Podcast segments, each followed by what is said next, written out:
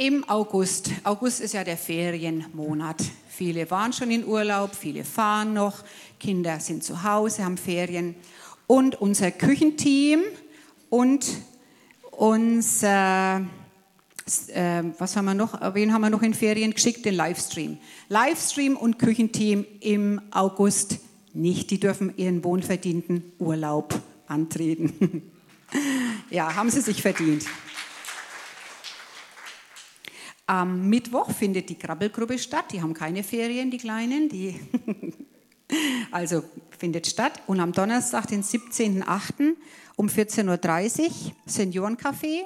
Die Kuchenliste hängt aus und die Gabe und ihre Mitarbeiterin würden sich sehr freuen, wenn viele Kuchen noch sich äh, eintragen würden, Kuchenbäckerinnen oder Bäcker. Und ihr tut damit einen, einen wunderbaren Dienst an unseren Senioren in der Gemeinde. Vielen Dank. Ich gehe übrigens auch hin. Genau, Seniorin. Dann, ähm, wenn du weiter Bescheid wissen möchtest, wie es bei uns in der Gemeinde, was so läuft und so weiter, was für Veranstaltungen wir haben, schaust du bitte in Facebook und Instagram rein. Und wenn du Kontakt zu uns haben möchtest, äh, draußen liegen Kontaktkarten aus, kannst du ausfüllen und wir würden uns sehr freuen, wenn du mit uns in Kontakt kommen würdest. Und wir würden uns freuen, mit dir in Kontakt zu kommen. Dann, äh, was haben wir noch? Wir haben sonst nichts mehr. Wir haben nur noch den Haupt, einen der Hauptteile, unseren Alex. Den bitten wir jetzt nach vorne. Mit einem warmen Applaus, lieber Alex, sei gesegnet. Schönen guten Morgen. Gut euch zu sehen. Ihr seht entspannt aus, ihr seht erholt aus. Es liegt vielleicht am August. Aber was gibt es Besseres, als wenn ich jetzt zur Predigt komme und darf schon in so eine Atmosphäre kommen, einfach des Glaubens und der Begeisterung. Das heißt, ich muss euch nicht begeistern, sondern ihr seid begeistert für Jesus. Und wir sind gestartet mit Zeugnissen einfach, was Jesus schon Gutes in unserem Leben getan hat und durften eintreten und auch dafür glauben, dass Gott mehr tun möchte, dass Jesus auch noch mehr am Wirken ist. Und eine Schwester hatte den Eindruck, dass wir haben zwar für zwei speziell Damen gebetet, aber dass Gott noch viel mehr getan hat hier in unserer Mitte, wenn wir offene Herzen haben und wenn wir uns öffnen für das, was er unter uns wirken möchte, dass er wirklich auch jetzt was getan hat und gewirkt hat und Veränderung geschenkt hat, auch in deinem Leben, wenn du mit einem offenen Herzen da mit dabei warst. Herzlich willkommen auch an alle, die das erste Mal heute dabei sind und das erste Mal einfach zu uns den Weg gefunden haben in die FCG Lichtenfels. Komm, lasst uns mal einen Applaus geben für alle, die heute das erste Mal da sind.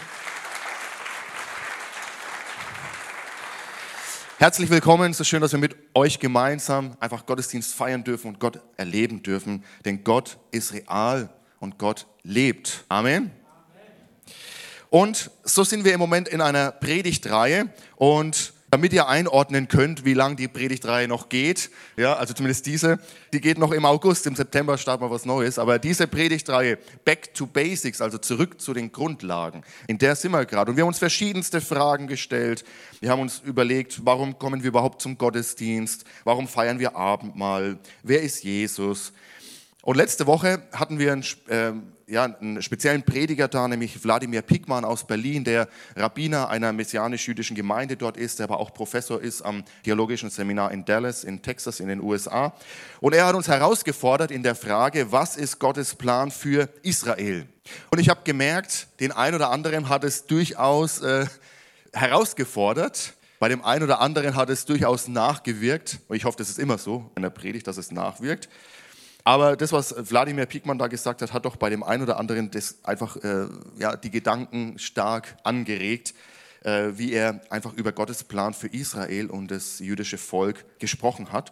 Und ich wollte es einfach nochmal ganz kurz einordnen. Warum hat er so stark betont, Herr Jesus war Jude? Warum hat er so stark betont, das Evangelium zuerst den Juden oder warum es keine Ersatztheologie gibt, dass die Kirche einfach das Volk Israel ersetzt hat Warum? Weil wir, wenn wir in 2000 Jahren Kirchengeschichte zurückschauen, wir sehen, dass Antisemitismus und Antijudaismus keine Erfindung der Nazis war, sondern aus der Kirche herauskam. Und dass eigentlich den größten Teil der Kirchengeschichte dieses Antijüdische, also dieses gegen das Volk Israel zu sprechen, aber sogar die Waffen, denken wir zum Beispiel an die Kreuzzüge gegen das jüdische Volk von christlicher Sicht wohl gewerkt, leider ihrs getan haben. Und erst eigentlich in den letzten Jahrzehnten ist man auch in der Theologie, auch in der Kirche wieder drauf gekommen, äh, stopp mal, Gott hat eine Geschichte geschrieben mit dem Volk Israel. Er hat Zusagen, er hat Verheißungen an das Volk Israel gegeben und diese Verheißungen, die gelten immer noch und sie stehen immer noch für das Volk Israel und für das Volk der Juden. Und man hat auf einmal erkannt, auch in der Theologie, in der Kirche, ach so, stopp mal, Jesus war ja Jude, das, was er gesagt hat er, müssen wir einordnen in diesen Kontext. Jesus hat in einem gewissen Rahmen in Ge Geschichte gewirkt und das ist jüdisch geprägt und das müssen wir einordnen. Der größte Teil der Bibel im Alten Testament und im Neuen Testament ist jüdisch geprägt. Das heißt, auf einmal hat man gemerkt, stopp mal, wir haben das Jüdische rausgeschnitten aus unserem Glauben, aber das ist falsch und wir müssen es wieder hineinnehmen, wir müssen es wieder beachten. Und deshalb hat er das so stark betont, weil in der größten Teil der Kirchengeschichte das anders war. Also wenn ihr euch da ein bisschen auf die Füße getreten gefühlt habt, ist, ist nicht immer schlimm, wenn die Predigt auch mal uns herausfordert. Aber er hat versucht, einen Gegenpol sozusagen zu setzen gegen 2000 Jahre Kirchengeschichte und sagen, hey, Jesus war Jude, er hat unter Juden gewirkt und Gott hat einen Plan für Israel. Und jetzt habe ich für heute den, die Überschrift äh, ausgeschrieben, Gott hat einen Plan für uns. Gott hat auch einen Plan für dich und für mich, für uns. Und so möchte ich das, was wir letzte Woche gehört haben, nochmal einordnen, sondern in den größeren Kontext auch von Gottes, man nennt es Heilsgeschichte, Gottes Plan mit uns Menschen, wie er die zerbrochene Beziehung zwischen uns und Gott wiederherstellen möchte. Und dafür lesen wir im ersten Buch Mose, im allerersten Buch der Bibel, im Alten Testament. Wenn ihr es dabei habt, könnt ihr es gerne mit aufschlagen. Ab Kapitel 12, die Verse 1 und 3. Und da heißt es, der Herr sagte zu Abram, geh fort aus deinem Land Verlass deine Heimat und deine Verwandtschaft und zieh in das Land, das ich dir zeigen werde. Ich werde dich zum Stammvater eines großen Volkes machen und dir viel Gutes tun. Dein Name wird überall berühmt sein. Durch dich werden auch andere Menschen am Segen teilhaben. Wer dir Gutes wünscht, den werde ich segnen. Wer dir aber Böses wünscht, den werde ich verfluchen. Alle Völker der Erde sollen durch dich gesegnet werden. Und so möchte ich gerne noch beten für die Predigt und ich möchte euch einladen, eure Herzen einfach zu öffnen, auch vor Gott zu kommen und zu sagen, Herr, sprich zu mir. Herr Jesus, ich danke dir für dein Wort. Ich danke dir, dass es uns Wahrheit und Richtschnur ist für unser Leben. Und so wollen wir unser Herz öffnen und bitten dich, Heiliger Geist, sprich zu uns. Lass uns besser verstehen, was dein Plan, was dein Herz für uns ist, Vater. Amen. Ich weiß nicht, ob wann ihr das letzte Mal Möbel aufgebaut habt. Vielleicht seid ihr zu einem Möbelhaus gefahren, habt dort Möbel eingekauft, habt sie ausgepackt, voller Vorfreude, denn ihr wusstet ja aus dem Katalog oder aus dem Internet, wie das mal aussehen sollte. Habt dann die Packung mit den verschiedenen Teilen. Ja, und jetzt ist die Frage, wie komme ich von den Teilen, die da liegen, zu dem fertigen, schönen Produkt, das ich doch gesehen und eigentlich gekauft habe. Und dann ist es so, dass eigentlich allen Möbelpackungen solche schönen Beschreibungen beiliegen. Und ich weiß nicht, an, euren, an eurer Reaktion merke ich schon, die sind manchmal mehr oder weniger hilfreich. Dieser Plan, wir haben letztens hinten den Kinderraum äh, renoviert, haben auch einige Möbel aufgebaut, davon habe ich noch diesen Plan hier. Und manche Pläne, die führen einen eher weg von dem, als hin zu dem Ziel, wo man hin möchte. Also ich glaube, manche von euch, die kennen das ganz gut und haben das auch schon selbst erfahren. Aber wie ist es eigentlich mit Gottes Plan für diese Welt? Wie ist es mit Gottes Plan für uns? Manchmal fühlt sich das so an, wenn du so auf dein Leben schaust, wenn wir in diese Welt schauen, was so los ist. Manchmal haben wir den Eindruck, Gott muss auch so einen komischen Plan vor sich liegen haben, weil irgendwie kann das doch noch nicht alles gewesen sein. wenn ich so in mein Leben schaue, Herr, hast du wirklich einen Plan für mich? Herr, wenn ich mein Leid sehe, wir haben vorhin gebetet für Menschen, die krank sind, wenn ich das Leid sehe in meinem eigenen Leben, wenn ich das Leid sehe in dieser Welt, wenn ich das Böse sehe in dieser Welt, Herr, hast du wirklich einen Plan? Gott, wenn es da einen gibt, hat er wirklich einen Überblick über das, was hier passiert? Hat er irgendeine Ahnung von dem, was bei mir los ist? Und will er da was dagegen unternehmen?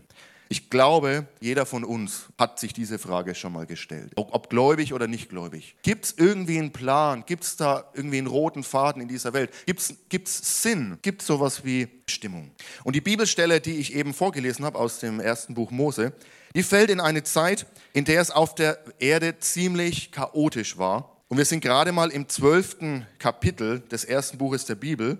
Und es irgendwie scheint schon alles den Bach runterzugehen. Im ersten Buch Mose, Kapitel 6, also noch früher, da lesen wir im Vers 5, der Herr sah, dass die Menschen voller Bosheit waren.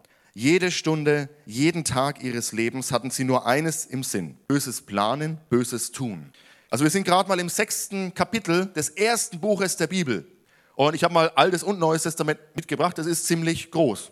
Das heißt, auf Seite 11 wird diese Zwischenbilanz gezogen. Das ist das, was Gott sieht. Aber da folgen ja noch 1400 Seiten im Alten Testament und nochmal 400 Seiten im Neuen Testament. Also was ist denn, was kommt denn dann noch? Und wenn ich so in unsere Zeit heute schaue, dann muss ich sagen, sind wir eigentlich nicht viel weiter davon weg. Der Herr sah, dass die Menschen voller Bosheit waren. Jede Stunde, jeden Tag ihres Lebens hatten sie nur eines im Sinn, Böses planen, Böses tun. Wir müssen nur die Nachrichten anschauen, Zeitung aufschlagen, Tagesschau, im Internet verschiedene Medien uns angucken. Wir sehen, dass in dieser Welt irgendwas drunter und drüber geht, dass hier was nicht passt.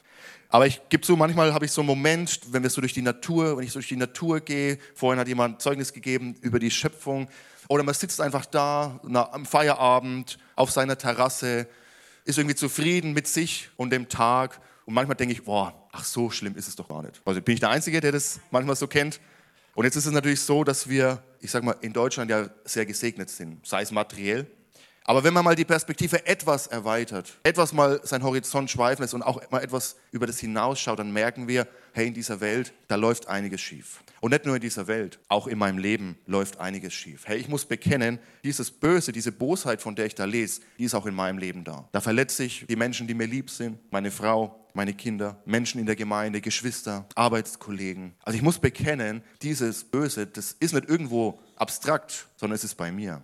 Also wir sehen hier, es ist ein ziemlich vernichtendes Urteil über den Zustand der Welt damals, als Gott auf die Erde schaut, die er doch gerade mal sechs Kapitel vorher geschaffen hat und gesagt hat, hey, es ist gut. Gott schafft und es ist gut. Und wenn wir weitergehen nach dem, was Gott hier äh, festgestellt hat, diese Bestandsaufnahme könnte man sagen.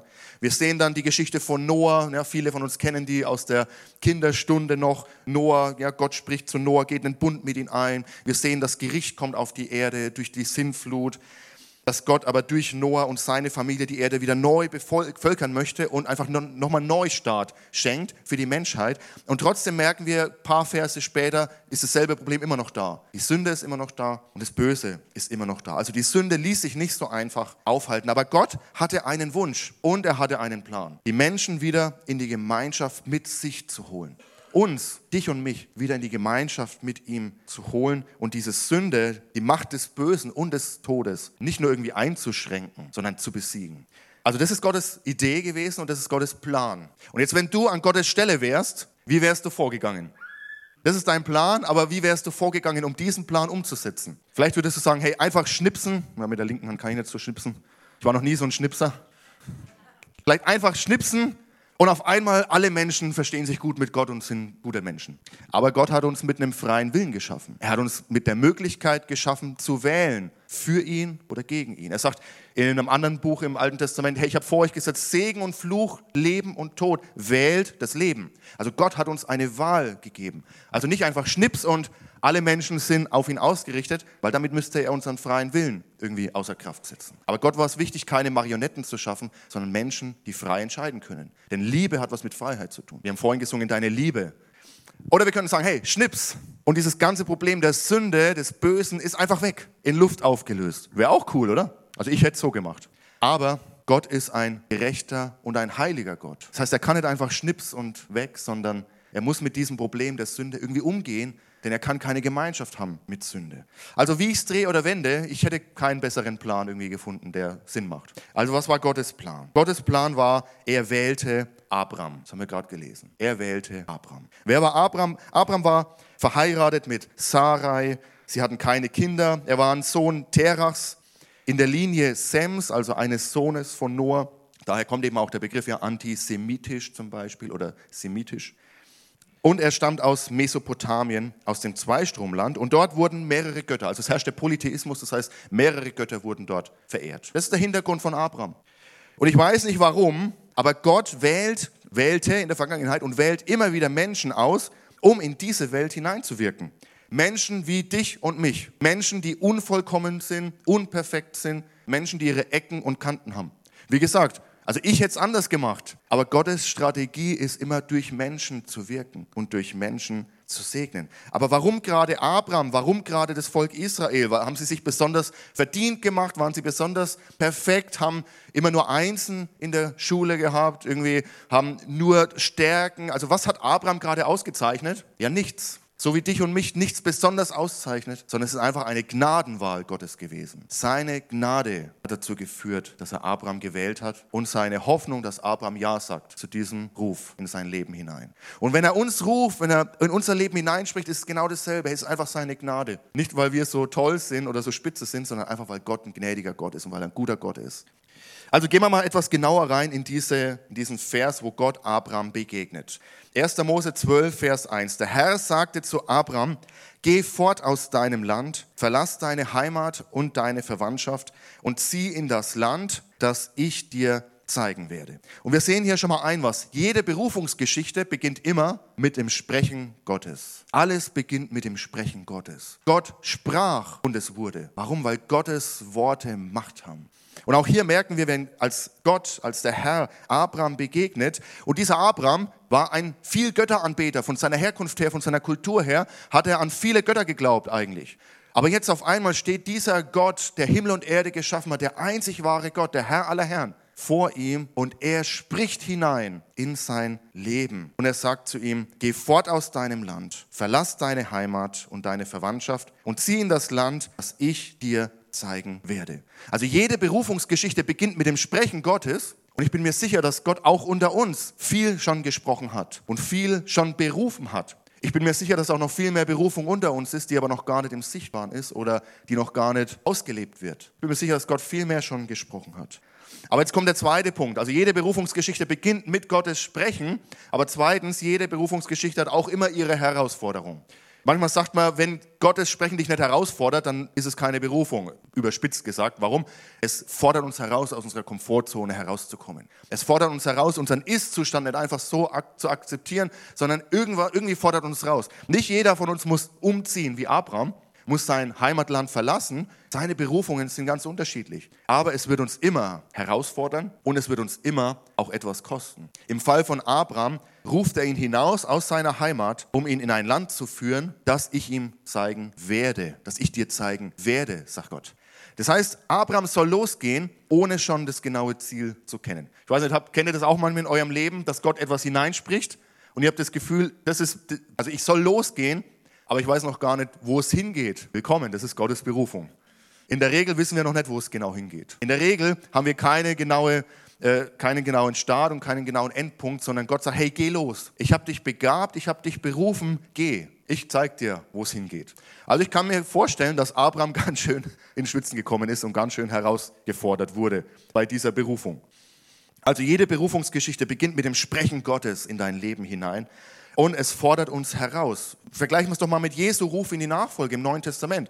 Er ist Menschen begegnet, was hat er gesagt? Hey du, komm und folge mir nach. Manche hatten Ausreden, ich muss noch dieses oder jenes tun, dann kann ich dir nachfolgen. Und Jesus sagt, nee, nee, komm jetzt und folge mir nach. Lass das andere beiseite. Alles, was dich aufhält, Jesus nachzufolgen, lass es hinter dir. Komm, steh auf und folge mir nach. Sein Ruf in die Nachfolge ist genauso herausfordernd. Also Abraham hat sich nicht besonders, weil er ein besonderer Mensch war, ein besonderer Typ war, ausgezeichnet. Aber er hat sich ausgezeichnet durch seine Reaktion auf Gottes Sprechen in sein Leben. Denn es heißt dort, Abraham glaubte dem Herrn und er folgt dem Ruf. Und im Neuen Testament lesen wir, und das wurde ihm zur Gerechtigkeit. Also Gott streckt sich aus er lädt uns ein, er ruft uns. Und wo sind die Menschen, die wie Abraham auf seinen Ruf folgen und losgehen und sich rufen lassen? Und Abraham geht los, er lässt sich herausfordern und Gott gibt ihm sieben Zusagen in diesem kurzen Text, den wir gelesen haben, sieben Zusagen, die mit diesem Losgehen verbunden sind. Und die erste Zusage, die lesen wir im Vers 2, ich werde dich zum Stammvater eines großen Volkes machen. Also allein schon die erste Zusage, die muss bei Abraham Gelächter oder irgendwas oder Ungläubigkeit, also irgendwas muss in ihm ausgelöst haben, denn Abraham war zu der Zeit 75 Jahre alt und seine Frau Sarai muss ja vielleicht etwas jünger gewesen sein, aber beide waren deutlich in einem Alter, in dem er keine Kinder mehr bekommt, oder? Frau Gynäkologin, können Sie das bestätigen? Ja. Also ist hier korrekt. Er ist, sind beide in keinem Alter mehr, wo man üblicherweise Kinder bekommen kann, auf biologischem Weg. Und Gott sagt zu ihm, Sie haben ja noch keine, ich werde dich zum Stammvater eines großen Volkes machen. Ja, Gott, träum mal weiter. Ja, also vielleicht hast du es nicht gemerkt, aber wir sind ja doch schon etwas älter und so weit kennen wir uns aus. Also das wird eigentlich nichts mehr. Aber Gottes Verheißung steht. Und da, wo unser Vermögen aufhört, und auch das ist oft mit Berufung verbunden, braucht es ein Wunder, braucht es ein Eingreifen Gottes. Da, wo unser Vermögen aufhört, sei es biologisch, sei es, weil wir nicht die nötigen Ressourcen haben, oder noch nicht die nötigen Kenntnisse haben. Und eine Lücke sich auftut zwischen dem, wo wir sind und wo wir hin sollen. Und diese Lücke kann nur mit Gottes Hilfe überwunden werden. Hey, dann sind wir auf einem guten Weg. Weil dann können wir uns nicht auf unsere eigene Kraft verlassen, sondern müssen wir uns auf den Herrn verlassen. Und Abraham genauso. Also ich weiß auch nicht, wie Sarai dann später reagiert hat, als er gesagt hat, hey übrigens, wir bekommen noch mal Kinder. Äh, sorry, wir bekommen das erste Mal Kinder oder ein Kind. Sarah muss genauso reagiert haben. Also tickst du noch ganz richtig? Ich weiß nicht, was du heute getrunken oder geraucht hast, aber ey, wir sind hinaus über diesen Zenit.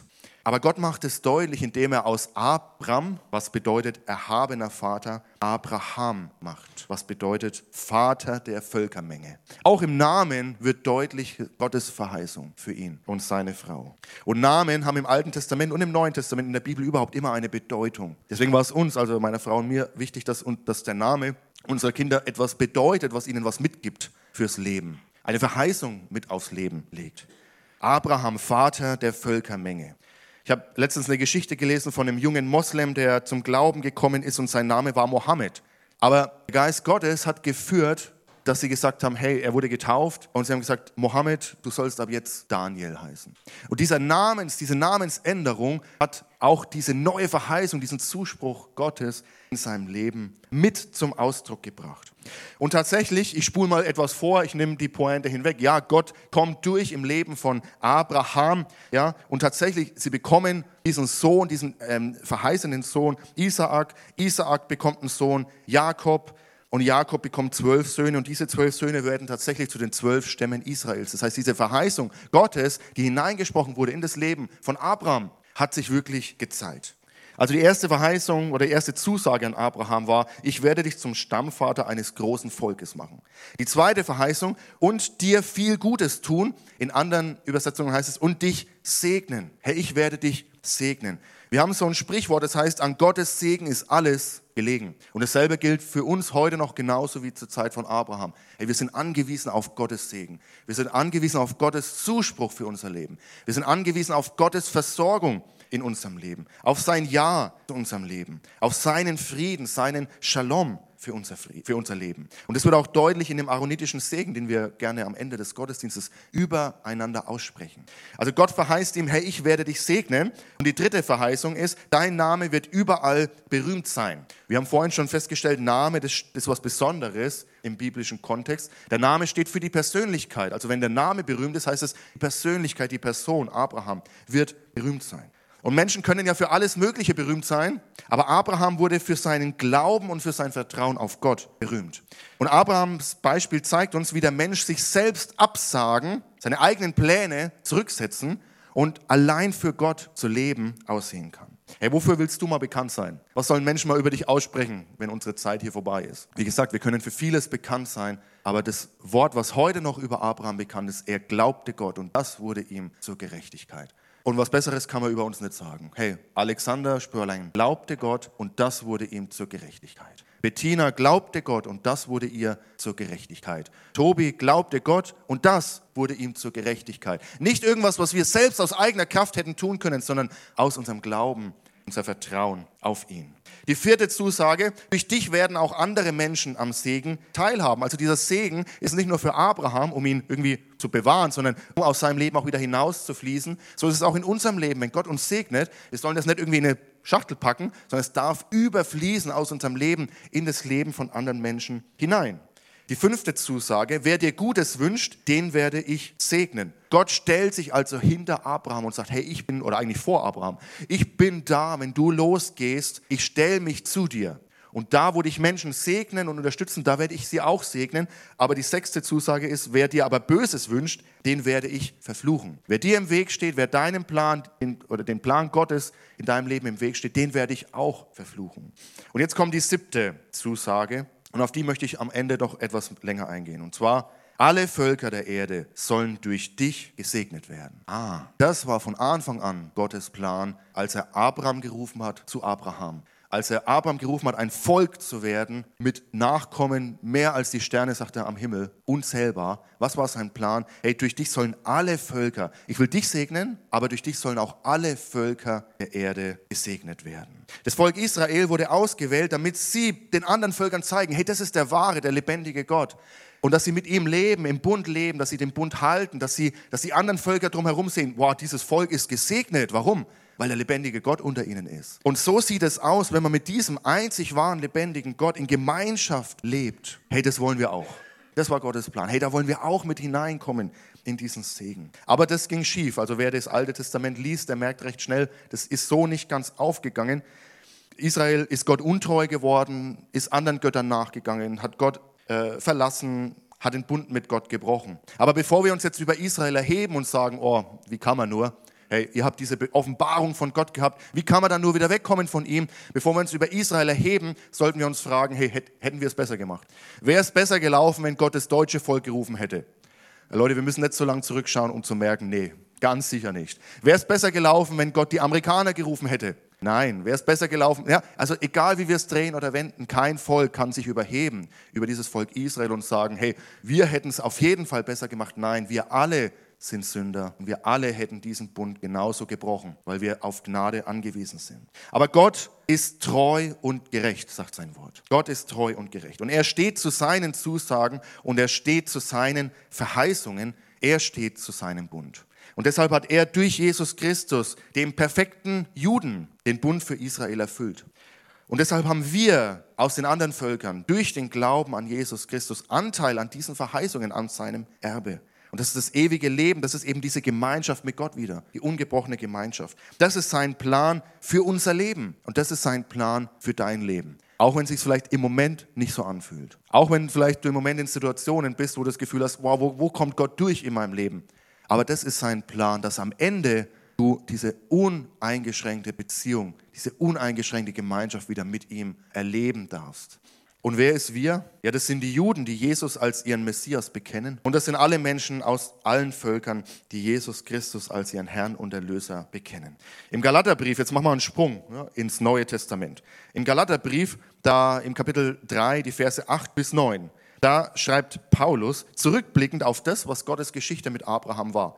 Die Heilige Schrift selbst hat schon längst darauf hingewiesen, dass Gott auch die anderen Völker durch den Glauben retten wird. Gott verkündete schon Abraham die gute Botschaft. Durch dich sollen alle Völker gesegnet werden. Mit Abraham, der unerschütterlich Gott vertraute, werden also alle gesegnet, die ebenso glauben wie er. Im Alten Testament lesen wir vereinzelt von Menschen aus anderen Völkern, die auch gemerkt haben, dass das Volk Israel eine Verbindung hat, einen Bund hat mit dem lebendigen, wahren Gott. Sie wollen Teil von dem sein. Aber es ist mehr vereinzelt.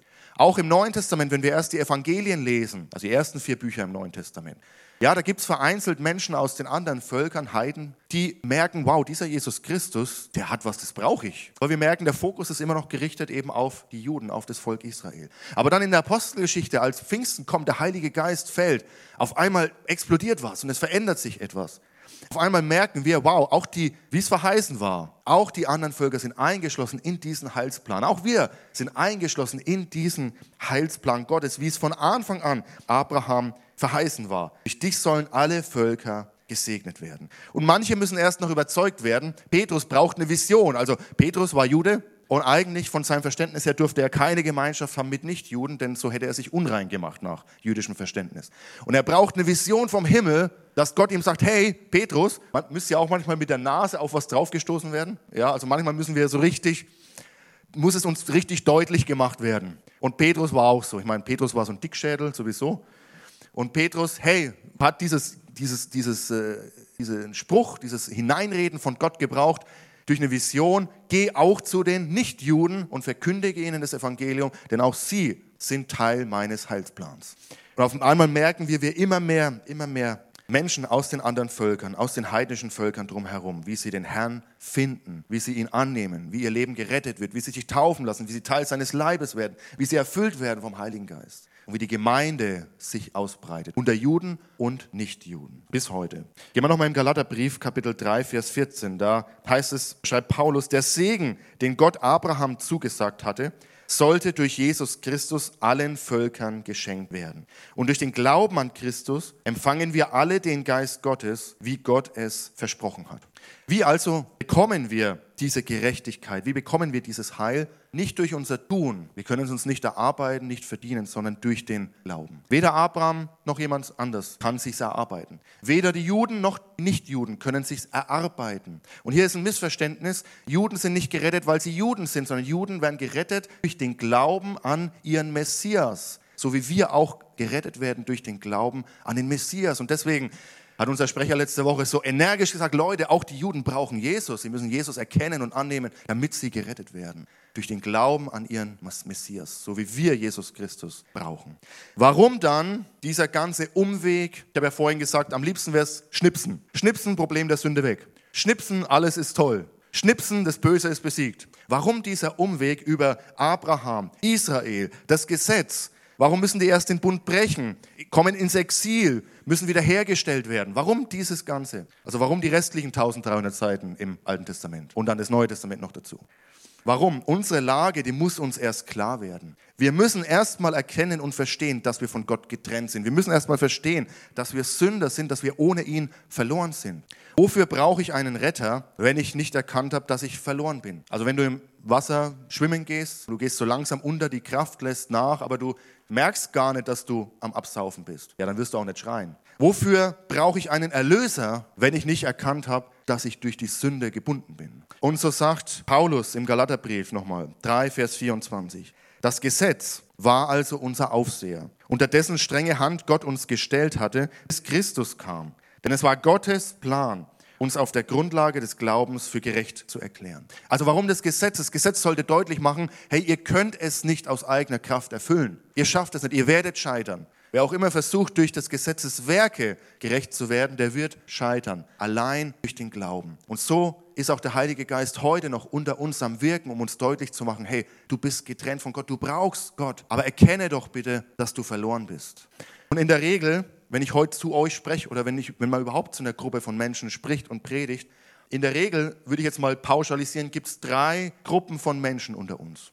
Die eine Gruppe, das sind die, die das erkannt haben. Der Geist Gottes hat sie an den Punkt geführt, irgendwann im Laufe eures Lebens, wow, ich bin verloren, ich bin Sünder, ich brauche diesen Retter. Jesus, vergib mir, nimm mich wieder neu an. Die zweite Gruppe, das sind die, die absolut nicht nachvollziehen können und denen absolut nicht einleuchtet, dass sie verloren sind und die sagen, nee, ich brauche keinen Retter, ich bin mein eigener Retter, ich rette mich selbst. So schlimm bin ich doch gar nicht, ich habe doch noch keinen umgebracht. Also ich, ich passe schon irgendwie. Irgendwie wäre ich schon nahe kommen, wenn ich überhaupt nahe will.